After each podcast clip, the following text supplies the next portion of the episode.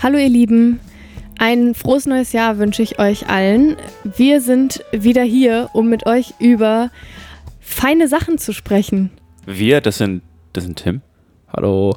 die Hanna natürlich auch. Und ich. Dirk. Und Genau. neues Jahr, neues Wir. Wir haben äh, uns direkt überlegt, was ganz anders zu machen. Was, was wir noch nie gemacht haben. Wir haben einen Gast hier dabei sitzen. Wir haben ein Publikum. oh.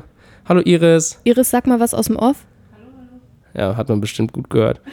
Also falls, falls ihr ähm, komische Nebengeräusche hört, dann ist Iris schuld. Genau, wir haben Iris aber gerne hier. Also, äh, das ist, ist alles freiwillig. Gut, bei, bei Feine Sache habe ich sofort an Stoff denken müssen. Also jetzt nicht Drogen und auch nicht an Feinstaub. Schade, ich, redest du jetzt gerade über äh, Kokain oder so? Das wäre schön. Nee, nee, mache ich nicht, sondern äh, Kleidung.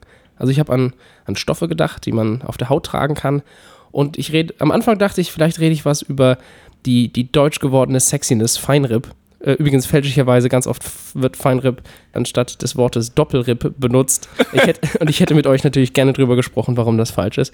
Aber ich finde, wir sind vor allem im neuen Jahr, sind wir unseren Hörern etwas Besseres schuldig. Und deswegen würde ich gerne sprechen über ein, nicht nur den feinsten Stoff der Welt, den man als Kleidung tragen kann, sondern zufälligerweise auch der weichste, der leichteste, der wärmste und wer hätte es gedacht, auch der seltenste und der teuerste Stoff der Welt. Okay, Heftig, okay. Und ich rede natürlich von Vicuña-Wolle. klar. Wer, wer kennt sie nicht? Vicuñas, das sind so, so Tiere, die sehen ein bisschen aus wie Alpakas, gehören auch zur selben Gattung. Alpakas und Vicuñas gehören zur Gattung der Vicuña-Tiere oder Vicuñata oder so. Also alle zur. Ähm, Das sind alles so Tiere, die so rumhopsen, wie so Alpakas, die ja, dann die auch gehören, immer so. nee, so die gehören alle zur Familie der Kamele. Ach so, ach so. Sie haben bloß keine Hocker. Und die- Höcker. Hocker. ja, Hock, Hocker, Höcker. Und äh, die wohnen also, wie, wie man es erwartet, in, in den Anden, in Peru oder in Argentinien, Bolivien, Chile, Ecuador, so auf einer Höhe von rund 5000 Metern. Und man schätzt, dass es weltweit etwa 270.000 Tiere davon gibt. Also nicht so viele. Und die wurden früher von, von Adligen äh, gehalten oder auch erschossen oder so, einfach um Platz zu machen für, für Wiesen, um da andere Sachen zu machen, bis die dann endlich unter Naturschutz gestellt worden sind, weil man gemerkt hat, dass äh, es nicht mehr so viele davon gibt. Und deswegen darf man die Tiere nicht domestizieren. Das heißt, es gibt nur freilaufende wie Kunjas auf der Welt. Und man kann sich deswegen vorstellen, dass es auch nicht so leicht ist, Wolle von den Tieren herzustellen. Also die Frage ist natürlich, was macht die Viconia-Wolle so besonders? Die Kon- Naja, dass man sie nicht einfach so kriegt. das ist das eine, aber ich glaube, man Aber kann. Seltenheit alleine macht, glaube ich, einen Stoff nicht unbedingt gleich super, oder? Genau. Die Qualität von Wolle wird durch die Feinheit der Fasern gemessen. Und das wird in Mikron angegeben. Klingt jetzt total fancy, ist aber nichts anderes als ein Tausendstel Millimeter. Und die Faser der Vicuña-Wolle misst im Schnitt 12 Mikron Durchmesser. Und Kaschmir liegt bei 15. Das heißt, dass Vicuña-Wolle etwa 100 mal feiner ist als Kaschmir. Braucht im Schnitt aber auch fünf- bis sechsfache Menge an Rohmaterial, um daraus was zu machen. Und weil die Tiere also in freier Wildbahn leben, werden die nur alle zwei Jahre zum Scheren zusammengesammelt. Das heißt, man, man färcht die durch so Gatter durch und dann werden die nicht wirklich geschoren, sondern die werden lediglich, also lediglich die Bart- und Brusthaare werden ausgekämmt, um zu hoffen, dass man an die Haare kommt. Und das heißt, pro Tier kommt da gerade mal eine Menge von 150 bis 250 Gramm Wolle zusammen. Oh, das ist nicht Das so ist- viel. So ein Tier ist halt so groß wie so ein Kamel oder wie so ein Alpaka halt. Wie so ein Alpaka, genau. Nicht wie, viel, wie viel Gramm waren das? 200? Oder? 150 bis 250 Gramm Ja, pro das Tier. Naja, das ist, also das ist halt Das so, sind wie zwei man, Tafel das, Schokolade. Wie man das eigentlich mit den Daunen auch machen sollte. Ne? Ausstreichen. Genau, und diese Fasern sind so fein, dass man die halt nicht färben und nicht bleichen darf. Das heißt, man ist darauf angewiesen, dass man, dass man die Hübsche. Genau, schöne Vicuñas findet. Und man darf die auch nicht zu grob behandeln, weil die haben wohl sehr empfindliche Mägen. oh werden dann nein, krank. und dann kriegen die Stress, Genau. äh, Magen-Schleimhautentzündung. Und besonders exklusiv sind daher auch Alpino-Vicuñas, ne? weil man natürlich weiße Sachen draus machen kann. Und der Kilopreis von unbehandelter äh, Wolle, von normalen Vicuñas liegt bei 530 Euro, also der Kilopreis. Der Pflaum von Vicuña albinos kostet auf dem Weltmarkt etwa 2000 Dollar das Kilo. Und nachdem man das dann gewaschen hat und entgrannt hat, das ist das Trennen von dem groben Decker und der feinen Unterwolle, und es dann verspinnt hat, dann ist der Kilopreis bei etwa 10.000 Euro. Ach, Ja. Ja, kein Wunder, dass keiner von uns sowas im Kleiderschrank hängen hat. Also ich habe schon mal Leute mit Alpaka-Wolle Sachen gesehen. Ja, ich habe auch Alpaka, habe ich auch. Ich Ja. habe auch Baby-Alpakas, ganz weich. Oh, Mm, du und hast- besonders traurig. Ist weich. Nein, die werden ja nur, die werden nicht getötet dafür. Achso, okay. Ich dachte. ja, okay, stimmt, okay, okay. Das wäre okay. ziemlich kontraproduktiv. Das wäre dann nur so wegwerfen. Oh. Alpaka. Also ich kann das auch verstehen, dass wir das nicht zu Hause haben, weil durchschnittlich zahlt man für ein paar Strümpfe, also wirklich zwei Strümpfe, 860 Euro das. Paar.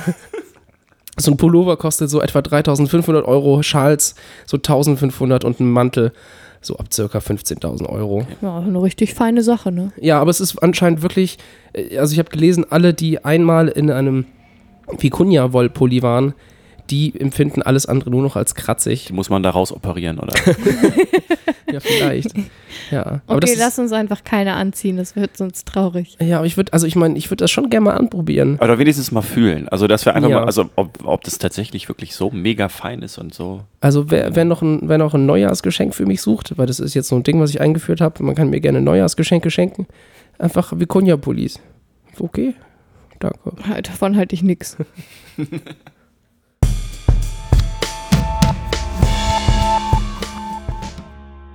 Der Tim hat ja am Anfang von seinem Beitrag schon erzählt, wie viele feine Dinge es so gibt. Und unter anderem hat er auch schon den Feinstaub erwähnt. Und äh, genau darüber möchte ich euch jetzt ein bisschen was erzählen. Und zwar habe ich mich irgendwie gefragt, so, was ist überhaupt Feinstaub? Und das Lustige ist, dass Feinstaub nicht nur feste Bestandteile sind, sondern halt auch flüssige Partikel. Das äh, gilt wohl auch irgendwie als Feinstaub. Und diesen Feinstaub äh, kann man in zwei Kategorien, beziehungsweise in drei Kategorien äh, einteilen. Es gibt einmal die PM10-Partikel und die PM2,5-Partikel. Und die 10 und die 2,5 steht für die maximale Größe dieser Partikel. Dazu gibt es noch ultrafeine Partikel, die sind dann äh, wirklich noch, äh, noch deutlich kleiner. Die sind dann PM0. PM 0,001 Okay. oder so, genau. Feinstaub ist ja sowieso generell so ein bisschen äh, in der Debatte. Gerade was jetzt zum Beispiel Dieselfahrverbote angeht oder allgemeine Ah. Fahrverbote. Da bin ich deswegen so ein bisschen drauf, drauf gekommen. Ich habe mich mit einem äh, Kumpel bei einer, bei einer Heimfahrt, war das glaube ich, zufällig über Feinstaub unterhalten und da dachte ich mir, okay, darüber rede ich mal. Es gibt primär emittierte und sekundär emittierten Feinstaub. Der primär emittierte Feinstaub entsteht direkt bei Verbrennungsprozessen. Jetzt muss ich ganz kurz da, dazwischen grätschen und fragen, Ja. wie unterscheidet sich dein Feinstaub von meinem mit Milbeneier vollgepackten Hausstaub? Also wie gesagt, gibt es einmal äh, primär emittierten Feinstaub. Nein, also der jetzt durch, durch Verbrennungsprozesse zum Beispiel entsteht. Okay. Und ich weiß, bezweifle einfach mal, dass der Hausstaub jetzt im Teppich zum Beispiel auch durch, durch Verbrennungsprozesse entsteht. Na ja. Klar gelangt Feinstaub aus, den, aus der umliegenden Luft sozusagen Mhm. in die Häuser natürlich. Aber Hausstaub selber besteht, glaube ich, nochmal aus, aus Milbenkot zum Beispiel oder aus Milben selbst oder aus Hautschuppen und solchen Dingen. Halt. Ekelhaft. Genau. Beispiele für Verbrennungsprozesse sind, glaube ich, ganz, ganz klassisch, also Motoren, Holzöfen. Waldbrand tatsächlich auch. Es wird auch nochmal unterschieden zwischen natürlichem Feinstaub, der durch Waldbrände oder durch Vulkanausbrüche zum Beispiel entsteht. Lagerfeuer? Lagerfeuer ist ja so ein Mittelding. das ist ne? jetzt nicht Das ist natürlich, nicht oder? natürlich. Also Nö. Aber es, was ist anders an einem Lagerfeuer als an einem Waldbrand? Ne, Das eine ist natürlich entstanden und das Also ein Waldbrand nicht, kann oder? ja durch einen Blitzeinschlag zum Beispiel entstehen. Und Ein Lagerfeuer auch. Lagerfeuer ist sehr lustig. ja. Genau. Ähm, ja, oder auch ganz aktuell jetzt hier von Silvester natürlich auch die Silvesterböller. Die Ja, was natürlich für ein dann auch. Quatsch, ehrlich. Genau, aber das waren jetzt erstmal die äh, primär äh, gebildeten oder der primär gebildete Feinstaub und der sekundär gebildete Feinstaub entsteht durch gasförmige Vorläufersubstanzen wie Schwefel, Stickoxide und Ammoniak.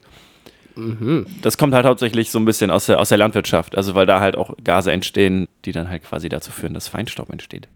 Warum ist jetzt Feinstaub für die Bevölkerung tatsächlich irgendwie relevant? Also es gab eine Studie des Mark der Max-Planck-Gesellschaft, dass 4,5 Millionen Menschen weltweit tatsächlich an Luftverschmutzung bzw. an den Folgen daran gestorben sind. Und ich finde irgendwie, dass das sowas ist, wo die Welt so ein bisschen dran arbeiten müsste. Die PM2,5-Teilchen können tatsächlich dann Herzattacken, Hirnschläge und Lungenkrebs verursachen. Und das ist halt tatsächlich sehr schwerwiegend, weil halt auch irgendwie der, gesamte Körper irgendwie dann betroffen ist.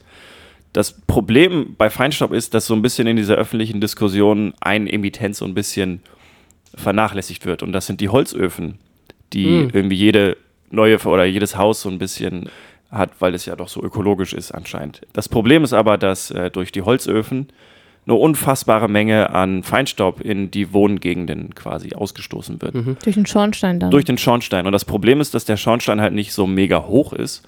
Das heißt, dass, dass der Feinstaub dann quasi direkt in Hausnähe nieder, niederfällt. regnet, Genau, ja. richtig. Es gibt ja in den einzelnen Orten teilweise so Feinstaubmessgeräte und die können aber diesen Feinstaub, der durch Holzöfen entsteht, nicht wirklich messen, weil die zu weit weg von den Häusern sind.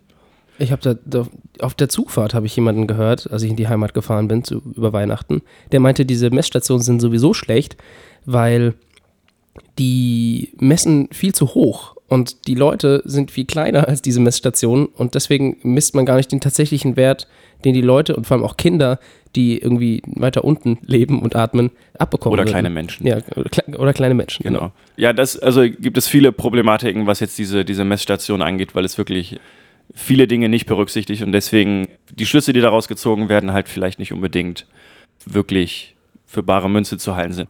Es gibt aber eine Möglichkeit, wie man einen Holzofen tatsächlich feinstaubarm anzünden kann oder benutzen kann. Ähm, Uho und Sa. Darauf hast du jetzt gewartet. Ja. Ne? Was, können wir, was können wir daran ändern? Es gibt tatsächlich einige Schritte. Also erstmal kann man natürlich bessere Filter einbauen. Äh, alle Kamine, die jetzt quasi in neue Häuser gebaut werden, haben auch gute Filter. Das heißt, der Filter Filtert den Feinstaub quasi dann. Oder halt den Staub schließt oder den das quasi Ruß, was ein. hochkommt. Also der. Ja, der fängt den ab, ja. So, ein- so ein Also, Rußpartikelfilter. ja, okay. dann. Natürlich nicht ja. alles, aber halt schon einiges. Dann gibt es, wie gesagt, verschiedene Schritte. Man sollte zum Beispiel den Kamin nicht mit einer Zeitung anzünden, da dadurch einfach ein großer Teil Was, an, an, an, an Ruß entsteht und äh, deswegen äh, noch mehr Feinstaub entsteht. Dann sollte man auf die Holzfeuchte achten. Äh, man sollte Mhm. nicht Holz nehmen, was feuchter ist als 20% und nicht, nicht trockener als 8%. Da gibt es tatsächlich Messgeräte, die man im Baumarkt kaufen kann. Das Krass. ist äh, ganz Das praktisch. müsste mal jemand dem, dem Papst sagen, wenn er gewählt Ach so, wird. ja. Dann ist es wichtig, äh, wie man das Holz tatsächlich nachlegt. Und zwar sollte man nicht, wenn das Holz komplett abgebrannt ist, dann erst drauflegen und noch so eine ganz, ganz kleine Glut da ist, sondern wenn die, wenn die Flammen gerade so aus sind. Alter, ab, was das für abgefahrene Tipps sind. Weißt Ja. du, an- anstatt zu sagen, ja, wäre schon ganz gut, wenn wir nicht die ganze Zeit solche krassen AIDA-Schiffe rumfahren lassen würden und so viele Autos fahren würden, finde ich es aber gut, dass wir das Holz langsamer in den Ofen werfen oder schneller. Das, das, das Ding ist, dass der Feinstaub, der durch die AIDA quasi irgendwo auf dem Atlantik produziert wird, der gelangt gar nicht zu uns. Nicht auf diese Entfernung. Es gibt keinen Luftstrom, der quasi die Luft von Ah, diesem okay. Bereich, also insgesamt global natürlich, aber gerade für die Menschen in den kleinen Orten sind halt die, die sogenannten Peaks, also diese Peakzeiten von, weiß ich nicht, wann macht man einen Kamin an? 17 bis 20 Uhr oder so vielleicht. Ähm, gerade da überschreiten diese, diese Kamine tatsächlich ziemliche Grenzwerte, die halt durch, durch Straßenverkehr so auch gar nicht ausgelöst werden können. Und gerade diese Peaks sind halt für die Menschen in den Ort in dem Moment oder in diesem Zeitraum halt tatsächlich gefährlicher als ein, Okay. ein Kreuzfahrtschiff auf dem Atlantik zum Das ist ja Beispiel. toll. Da darf sich wieder der kleine Mensch um seinen eigenen Scheiß kümmern und die großen Unternehmen, die müssen gar nichts. Weil aber auch der kleine Scheiß von den kleinen Menschen quasi sich selbst ja auch betrifft. Also deswegen sage ich ja auch, dass es wirklich Möglichkeiten gibt, den, den Feinstaub so ein bisschen. Also wir sind ja vorbildlich, wir haben nämlich keinen Kamin. Genau, richtig. Ja. Nein. Aber wie gesagt, wenn man das halt alles beherzigt, dann hilft es halt auch tatsächlich, den Feinstaub in der um direkten Umgebung quasi zu, zu minimieren. Dann ist es noch wichtig, es gibt tatsächlich noch zwei weitere Tipps, dass man den Kamin nicht von unten anzünden soll. Als ich das gelesen habe, dachte ich auch, wie soll das denn sonst funktionieren? Ähm, und zwar soll man das tatsächlich von oben, man baut so einen so Scheit halt auf und äh, muss dann halt oben irgendwie eine Glut irgendwie hinkriegen. Ah, nicht unter den, den Also genau, Holzscheiten, sondern oben Genau, drauf. damit die Hitze dann quasi, also es ist so, wenn man unten das Feuer anmacht, dann schwelt das da drüber etwas. Mhm. Also weil halt dann die Hitze wird nur, oder die, die Hitze für die oberen Scheite werden halt sehr langsam, sehr heiß. Und wenn es halt von oben runterkommt, dann hast du sofort echte Hitze für die Scheite, die da drunter liegen. Okay. Ich glaube, glaub, das ergibt Sinn, genau. Und dann ist die Luftzufuhr tatsächlich auch noch wichtig. Man darf halt nicht komplett unten aufdrehen. Also es gibt unten so Primärluft, genau. Da darf die Luftzufuhr nicht zu krass sein, weil sonst hast du zu starke, zu schnelle Verbrennungen. Du darfst es aber auch nicht zu gering haben, weil sonst schwelt es halt und dann bildet sich auch wieder weiter Ruß und dann, äh, genau. Okay, verstehe ich. Also Bottomline ist sozusagen, dass insgesamt sich der Fein die Feinstaubbelastung halbiert hat seit 1995 in Deutschland. Ich finde, das ist schon ein großer Schritt. Also gerade die PM 2,5 Teilchen, und das sind ja die, die für die Gesundheit wirklich äh, schädlich sind. Wie gesagt, ist aber die Messung entscheidend, also wo gemessen wird und in welchem Zeitraum, weil zurzeit der 24-Stunden-Mittel für einen Tag die Feinstaubbelastung quasi misst und das einfach nicht mehr oder nicht, nicht zeitgemäß ist und auch nicht richtig ist, da es halt Peaks gibt, die halt dann durch diesen Mittel nicht wirklich dargestellt werden.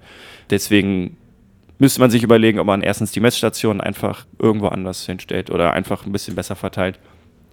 Ja, das ist eigentlich so das, die, die Schritte, die man quasi machen könnte, um die Feinstaubbelastung für Leute, für die Menschen so ein bisschen zu minimieren.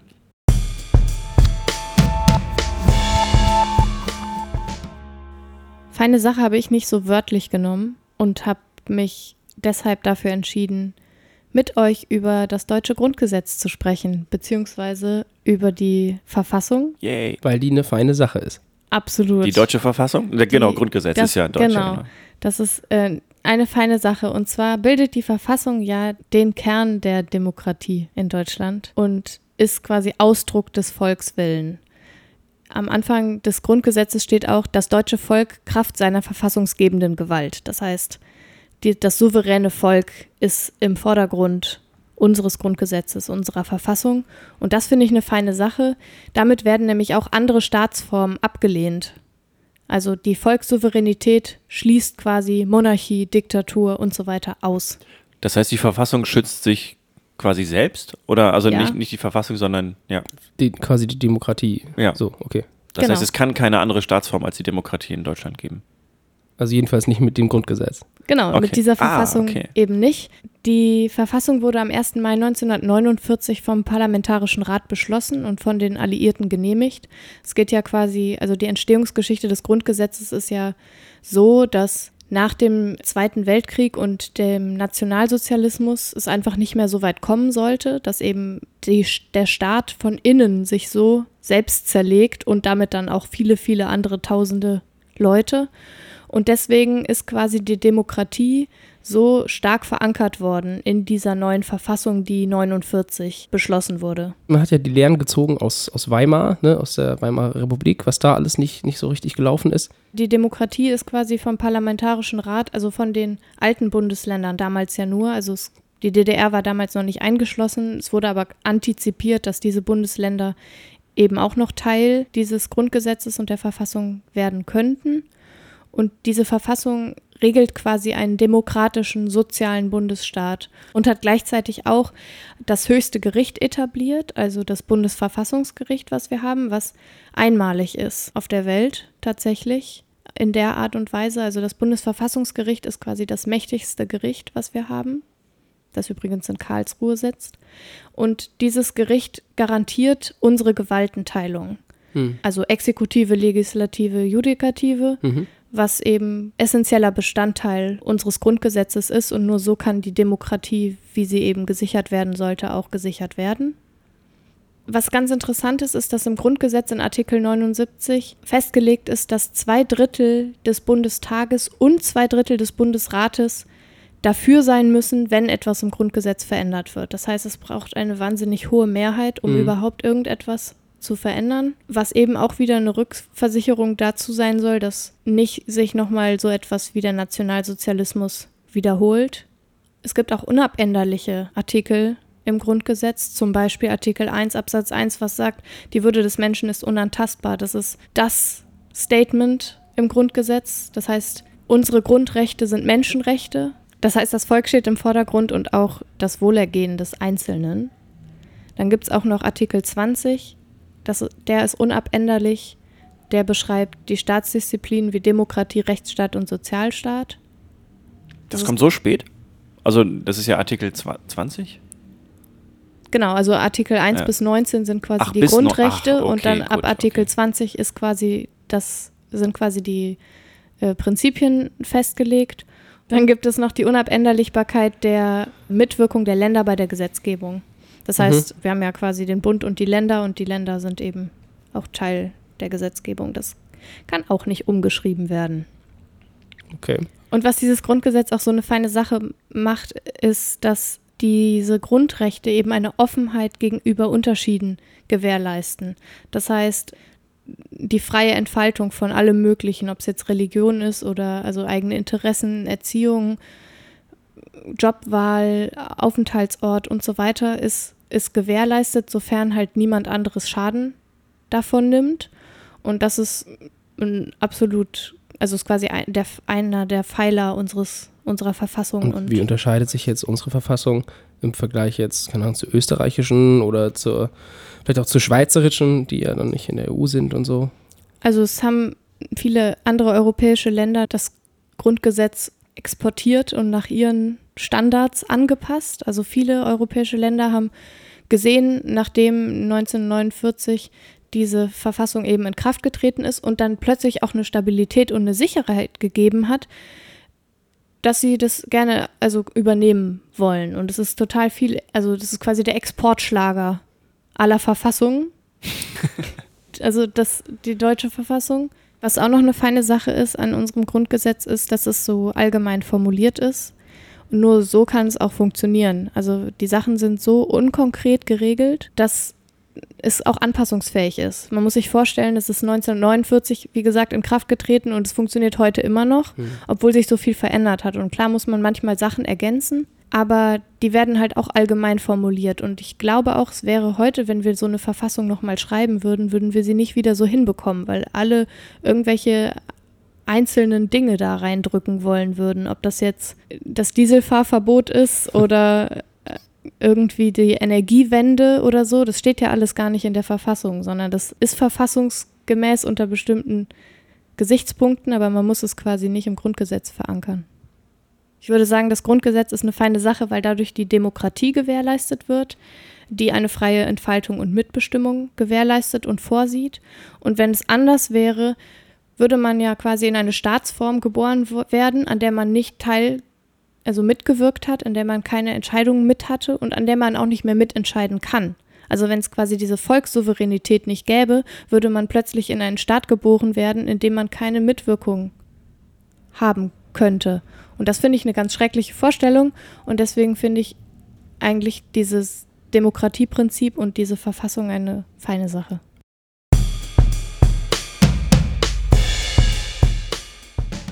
Inzwischen verwende ich mein Smartphone ja am allermeisten und am allerliebsten tatsächlich fürs Fotografieren, weil die Kamera in meinem Handy so gut ist. Mach doch mal ein bisschen Werbung. gerade sagen, was Handy ich, muss jetzt, ich, muss jetzt? ich muss jetzt keine Namen Achtung, Was? Werbung, Achtung, Werbung. Nee. Und das Einzige, was mich stört, weswegen ich schon öfters drüber nachgedacht habe, mir quasi eine große Kamera zuzulegen, also groß in Anführungsstrichen, ist, dass man relativ eingeschränkt ist. Also man kann nicht mal geschwind das Objektiv ändern oder mal schnell äh, irgendwelche Dauerbelichtungssachen machen. Man ist, man ist halt relativ eingeschränkt. Aber was ich jetzt schon ein paar Mal gesehen hatte, was mich auch immer interessiert hat, sind, äh, sind so Wechselobjektive, die man oben auf das Smartphone-Objektiv quasi draufklemmen kann. Da kann man so typische Sachen kaufen wie Teleobjektive, Makroobjektive oder auch Fischaugen. Aber letzte Woche habe ich zum ersten Mal von, davon gehört, dass sich jemand eine anamorphotische Linse zugelegt hat. Die war zwar noch nicht da, also ich konnte noch nicht, noch nicht sehen, was für Aufnahmen die macht, aber mich hat erstmal interessiert, was das ist, weil ich habe den Begriff vorher nicht gehört. Und wie der Name vermuten lässt, ist, eine, äh, ist ein Anamorphot ein Objektiv, das eine anamorphe Abbildung erzeugt. Aber was Toll. ist denn Anamorph? Also, Super. Naja, also man, man sorgt quasi dafür, also die, die Linsenanordnung in diesem Objektiv sorgt dafür, dass das Bild verzerrt wird. Und zwar normalerweise, wie man es im Kino hat, zum Beispiel in der Breite. Das heißt, was ich machen kann, ist, ich kann ein, ein, ein sehr breites Bild aufnehmen und so zusammenstauchen, dass es zum Beispiel nachher auf ein Quadrat passt. Ah, ohne dass die Leute dann so komisch gestreckt oder gestaucht werden.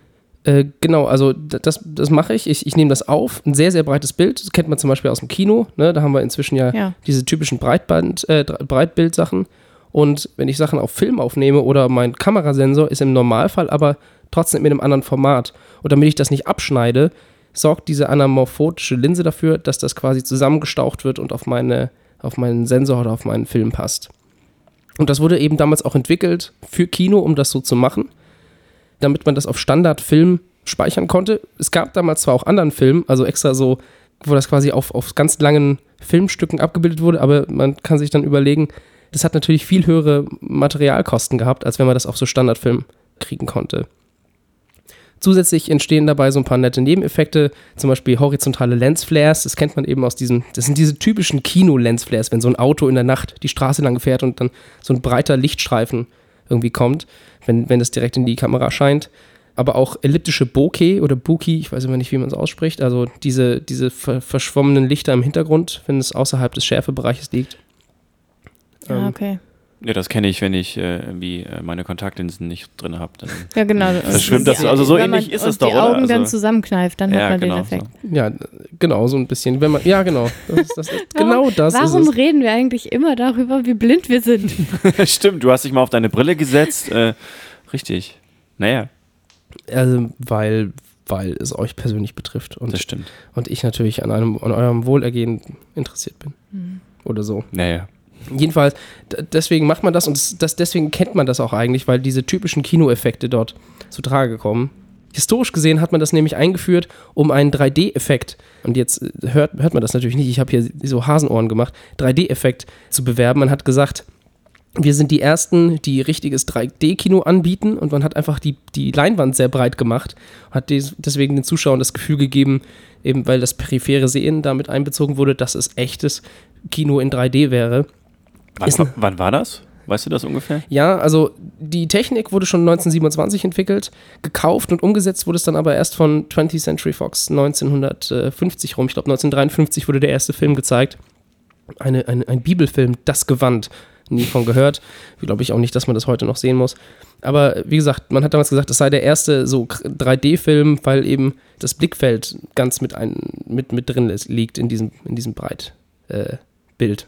Also das, was quasi die, die Filmindustrie schon seit vielen, vielen Jahren macht, konnte man jetzt, wenn man ein Smartphone hat, nicht so richtig hinkriegen. Da hat man dann quasi das Bild einfach beschnitten oder schwarze Bal Balken hingemacht, um diesen Cinema-Effekt zu machen, was irgendwie ja nicht das gleiche ist. Und eine Firma hat eben jetzt Linsen für das Smartphone rausgebracht, hat das auf Kickstarter durchfinanzieren lassen. Das war, glaube ich, innerhalb von 40 Minuten 50.000 Dollar äh, durchfinanziert. Und jetzt kann man quasi solche Kinofilmeffekte auf seinem Smartphone selbst aufnehmen. Ja, und zu einem Bruchteil vom Preis. Ne? Genau. Also eigentlich kostet so eine anamorphotische Linse 4.500 Euro oder so. Oder Kommt, ja, kommt drauf an, für welche Kamera und so weiter. Und man kriegt sie jetzt, glaube ich, Okay. für, für 150 Dollar Ja. oder sowas.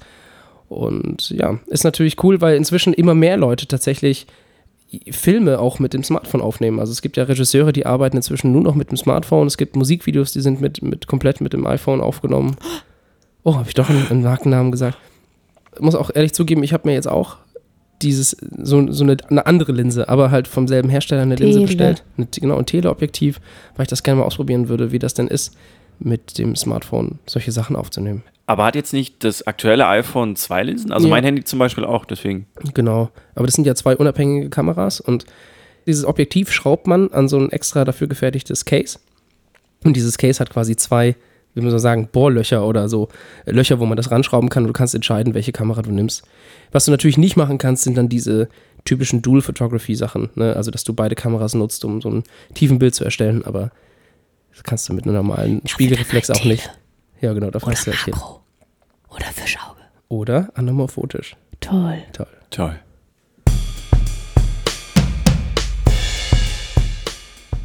Ich habe kürzlich gelernt, dass man durch Elektrostimulation des Rückenmarks erste Erfolge für Querschnittsgelähmte erzielt hat, also dass die wieder gehen können, zumindest teilweise.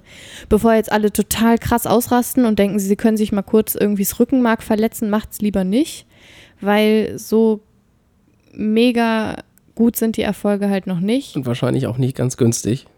Wahrscheinlich und auch das nicht. ja. Genau, es ist bisher halt auch nur in einem Test, also und noch nicht auf dem Markt sozusagen, auf dem medizinischen. Und es geht quasi darum, dass durch bei einer Querschnittslähmung ist ja auf irgendeiner Höhe im Rücken die Brücke zwischen Gehirn und Restkörper sozusagen, der darunter folgt, abgerissen.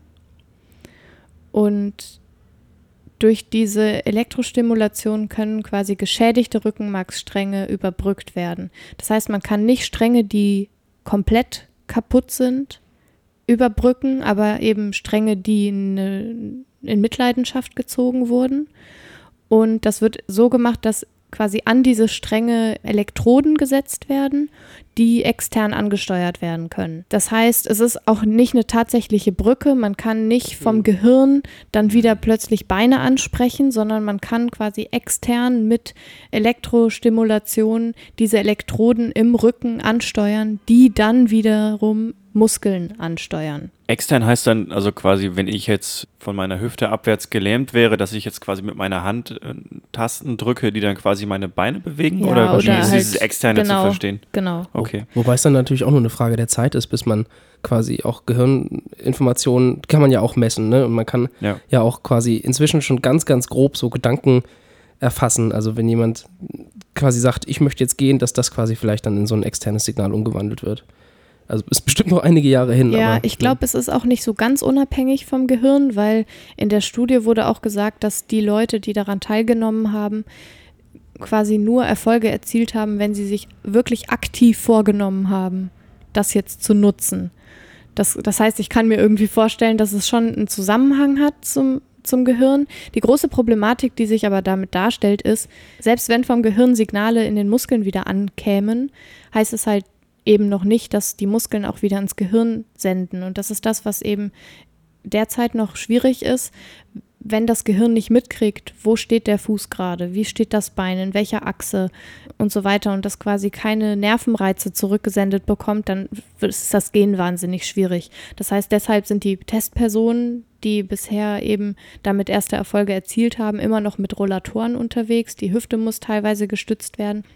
Was aber alle Testpersonen gemeinsam hatten, war, dass sie selbstständig sich wieder aufrichten konnten. Und das haben viele als einen wahnsinnig großen Erfolg schon verbucht, was ich mir auch vorstellen kann, wenn man über Jahre nur gesessen hat und gelegen und plötzlich wieder auf den eigenen Füßen stehen kann, ohne Hilfe, sich quasi selbstständig wieder aufrichten aus der sitzenden Position, dann ist das natürlich einfach für die Psyche ein großer Erfolg.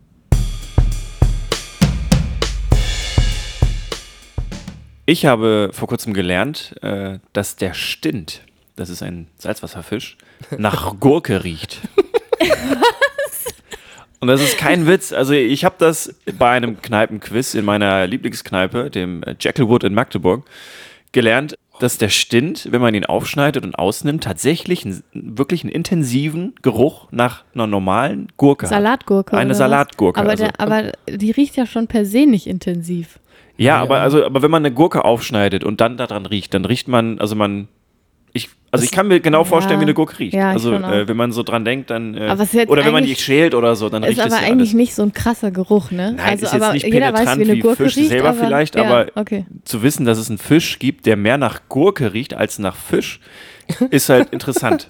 Ey, ich Äh, meine, hey, wir hatten hier auch schon den Sir Strömming hier in der Wohnung. das stimmt. Das, ja. der, der roch auch mehr nach, äh, wie soll ich sagen, nach Erbrochenem als nach Fisch. ja, nach ich, ich hatte immer das Gefühl, das ist so verbrannte Reifen und Gummibärchen, so dieser Misch. Ja, ja, genau. Und natürlich noch ein bisschen Gammel dran, das war natürlich auch. Ja. Äh, nee, aber der Stint riecht halt nach Gurke. Ähm, ja, und weil das die einzige, also nicht nur die einzige Information sein soll, die ihr alle von dem Stint mitbekommt, habe ich noch mal ein paar Sachen rausgesucht. Also der Stint gehört zu der Ordnung der Stintartigen. Ah, Ah, na das klar. erklärt natürlich den Fisch Obviously, viel besser. genau. Wird in der Regel zwischen 15 bis 18 Zentimeter groß, aber maximal halt 30 Zentimeter. Also wie so eine Also kleine Salatgurke ist auch. halt wirklich, ja genau, wie so eine Gurke. Kann man sich, kann man sich, stimmt, ja. Ist halt wie gesagt ein Salzwasserfisch. Es gibt wohl auch eine, eine Süßwasser-Version davon. Variante. Also habe ich aber jetzt auch keinen, keinen Namen zu und ich weiß auch nicht, ob dieser Fisch dann auch nach Gurke riecht. Nach Sauergurke. Vielleicht dann der wahrscheinlich. Nach. Sauergurke, Ja. genau. Süßständig, genau. Nein, glaube ich nicht. Ja, und der gilt halt auch als nicht gefährdet. Deswegen kann man ihn auch fangen und auch Gurken. kochen.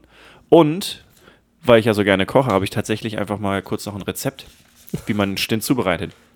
Also, äh, für eine Portion braucht man 14 Fische, das heißt, die sind wirklich nicht so groß. Hm. Äh, ja, Salz, Pfeffer, Mehl, am besten Roggenmehl, nach echter Zum norddeutscher Art. Genau, und Öl.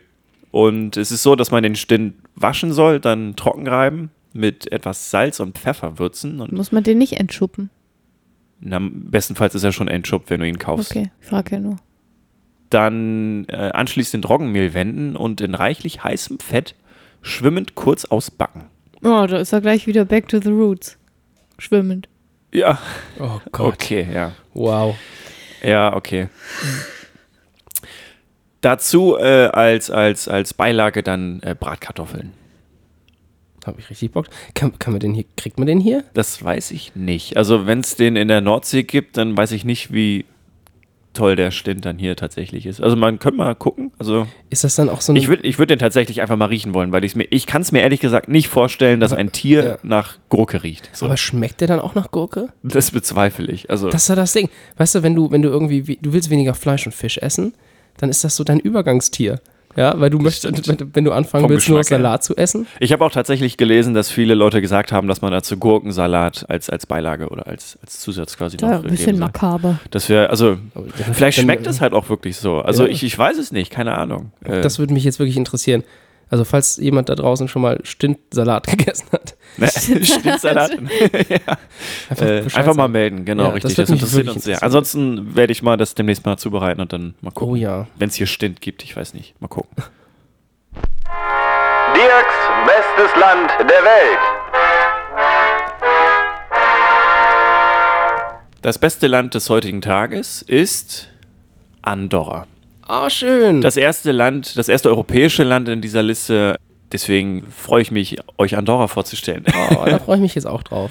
Das klingt so, als ob du schon mal da warst. Ich bin mal durchgefahren. Okay. Und es gibt dieses sehr bekannte Buch von Max Frisch, Andorra. Andorra, stimmt, ja, richtig. Das haben wir mal gespielt mit der Theater AG und ich habe den kleinen Andri, nee, hieß der Andri? Doch, Andri habe ich gespielt, ja. Ich hatte es mal gelesen, aber das kommt mir alles nicht, nicht bekannt vor. Wahrscheinlich, weil ich nicht, weil ich irgendeine Zusammenfassung gelesen habe und dann die Klausur nicht bestanden habe. Mal gucken. Egal, das schneiden wir alles raus. Nö. Also, Andorra äh, ist, ein, ist ein Fürstentum. Was ganz interessant an Andorra ist, ist, dass es ein Land mit zwei Staatsoberhäupten ist. Oberhaupten? Oberhäupten? Und zwar einmal den Präsidenten von Ober- Frankreich. Das heißt Oberhäuptling. Ober, Oberhäuptlings.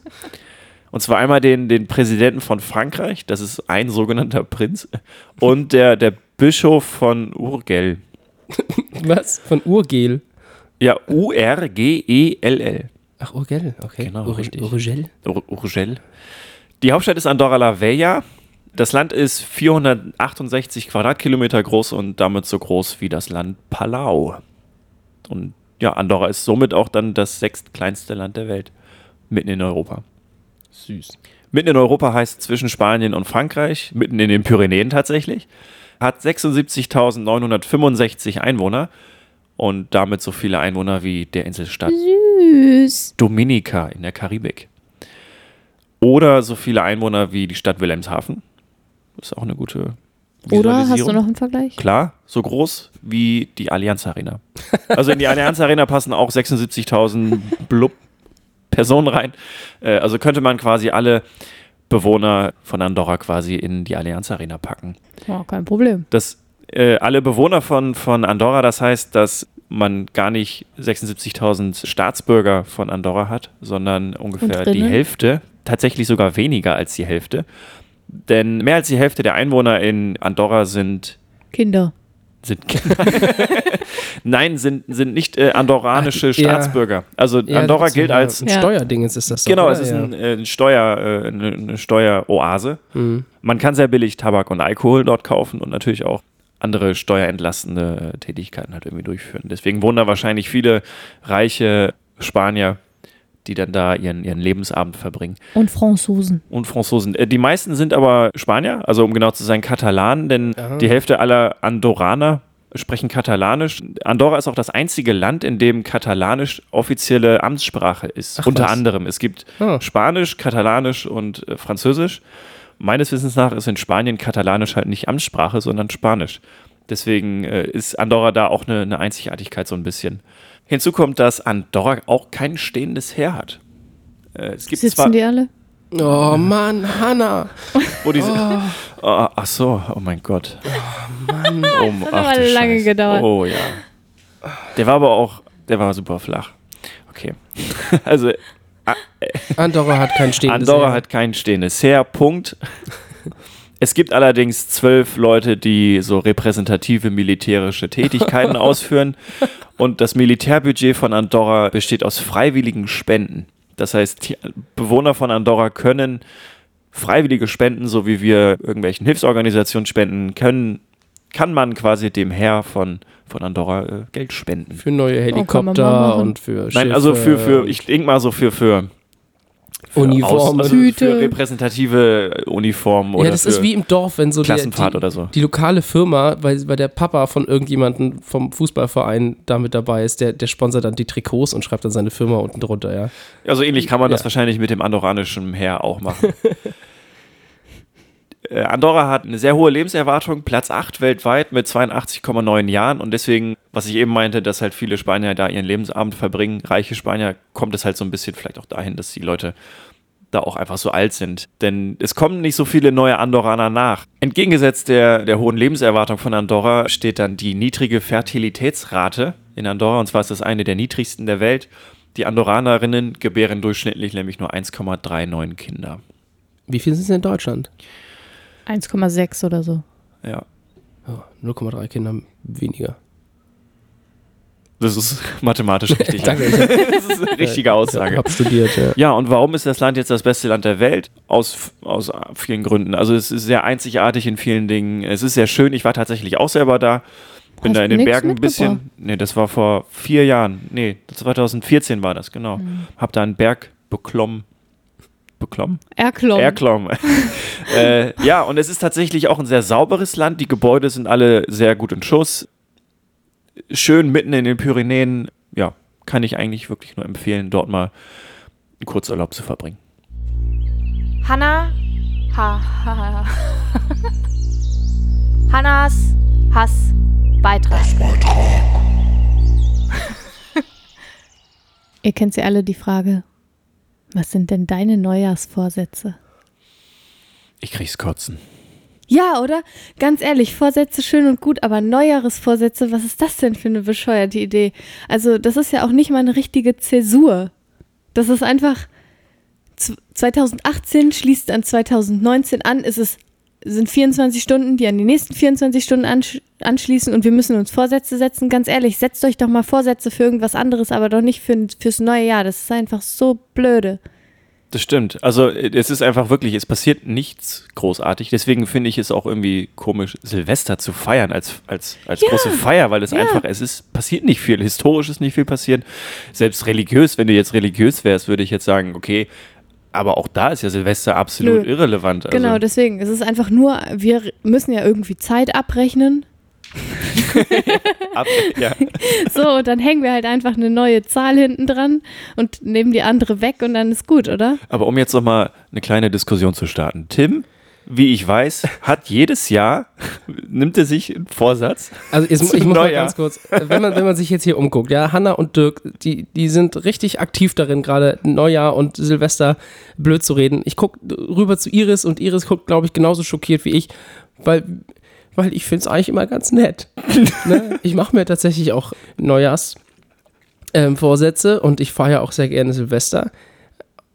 Und jetzt dürft ihr weiter drüber haten, wie scheiße Silvester ist. Und ich halte mich jetzt raus. So machen wir das. Nee, also es geht, mir ist es ja völlig schnulli. Die Leute können ja Silvester feiern und am besten mit wenig Feinstaub, wenn es geht.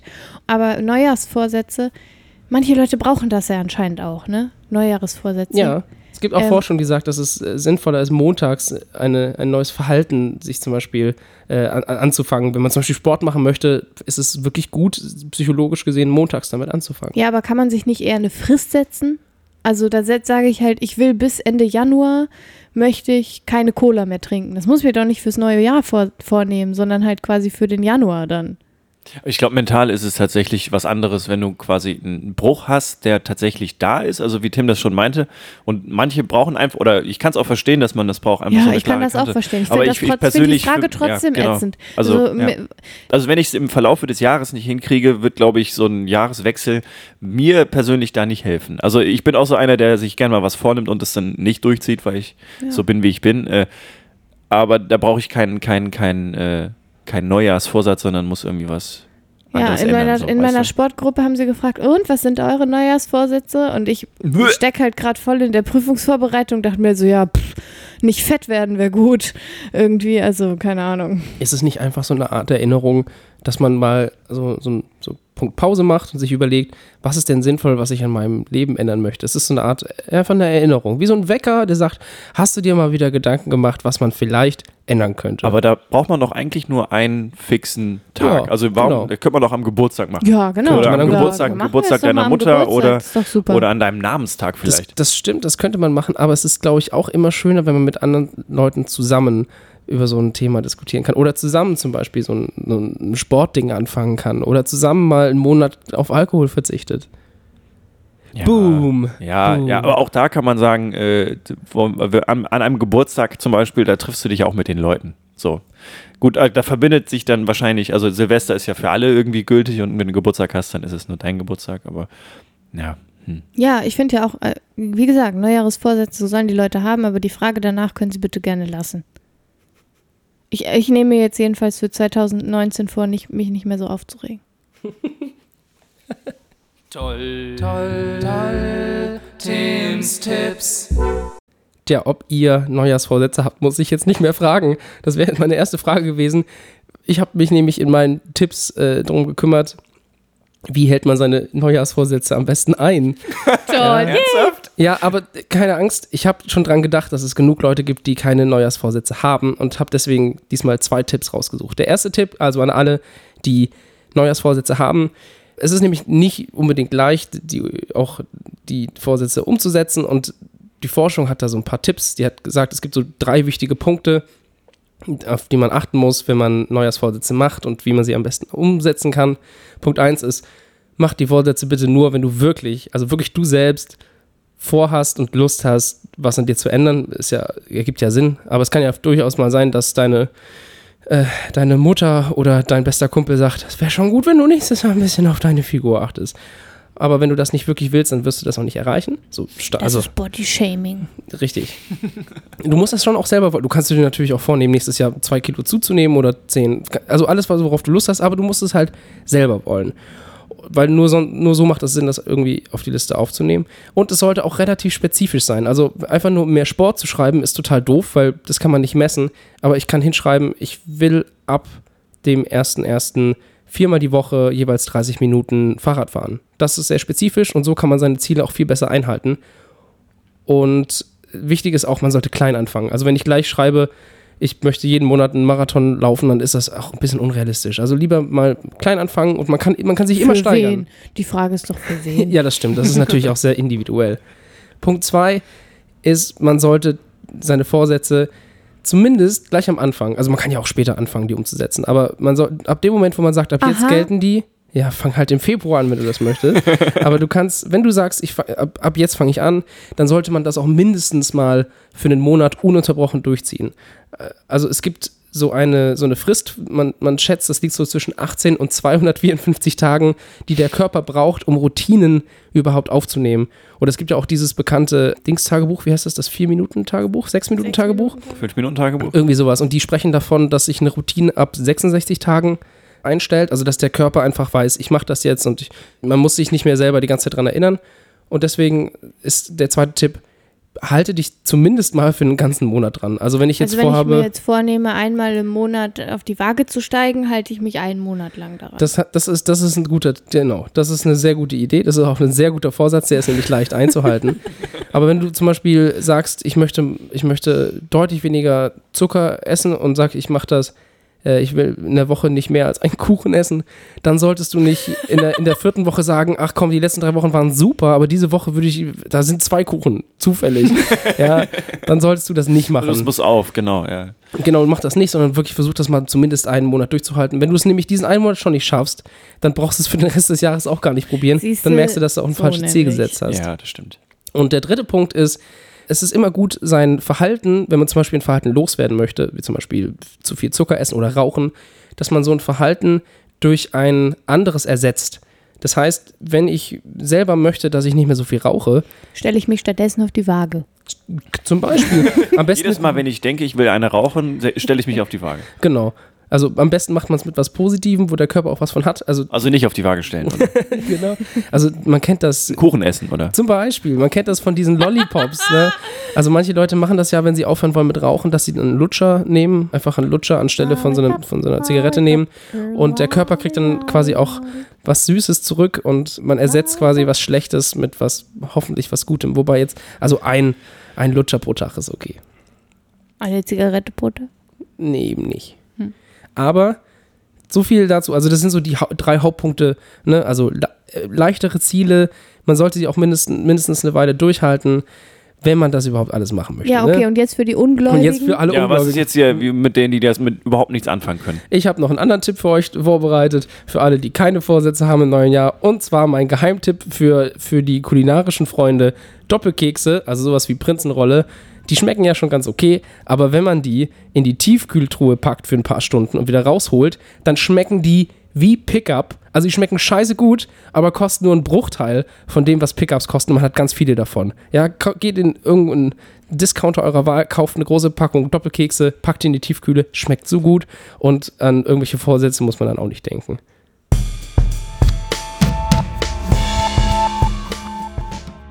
Und damit sind wir auch schon am Ende der fünften Folge, der sechsten Ja, Folge, nee, der der fünften. Folge angekommen. Wie ich finde, wieder einmal unfassbar Divers. diverse, Ja, viele eine richtig verschiedene feine Themen. Sache. Eine richtig feine Sache, würde ich sagen, ist dieser Podcast, genau. Als nächstes beschäftigen wir uns mit dem Thema unübertroffen. Ja, also auch ihr da macht wieder, das, während äh, ich mich noch an meine Jahresvorsätze Genau. halte. Mal könnt ihr euch mal um das neue Thema Wir kümmern. übertreffen nämlich deine Jahresvorsätze. Genau, bam. Boah, es So. ist- Es ist so das Uncoolste, was ich gerade gesehen habe. ja, Naja, gut. Ja, wir bedanken uns bei euch fürs Zuhören und wir Ja. hören uns beim nächsten Mal, Genau. würde ich sagen. ich hoffe, ihr seid gut ins neue Jahr gestartet. Vergesst alle eure Vorsätze. Macht sie einfach ohne Vorsatz. Ohne Vorsatz. Nur fahrlässig. Nur fahrlässig. Schön, Iris, dass du da warst. Du warst ein toller Gast, sehr aufmerksam. Und beim, wenn ihr auch mal Gast sein wollt, dann Schreibt Ja. uns doch. Vielen Dank fürs Zuhören und äh, wir hören uns Genau. beim nächsten Mal. Tschüss, ciao. Tim und Ciao. Dirk. Tschüss, Leute. Ciao, ciao, Hanna. Ciao, Tim. Ciao. Iris. Tschüss. Ciao.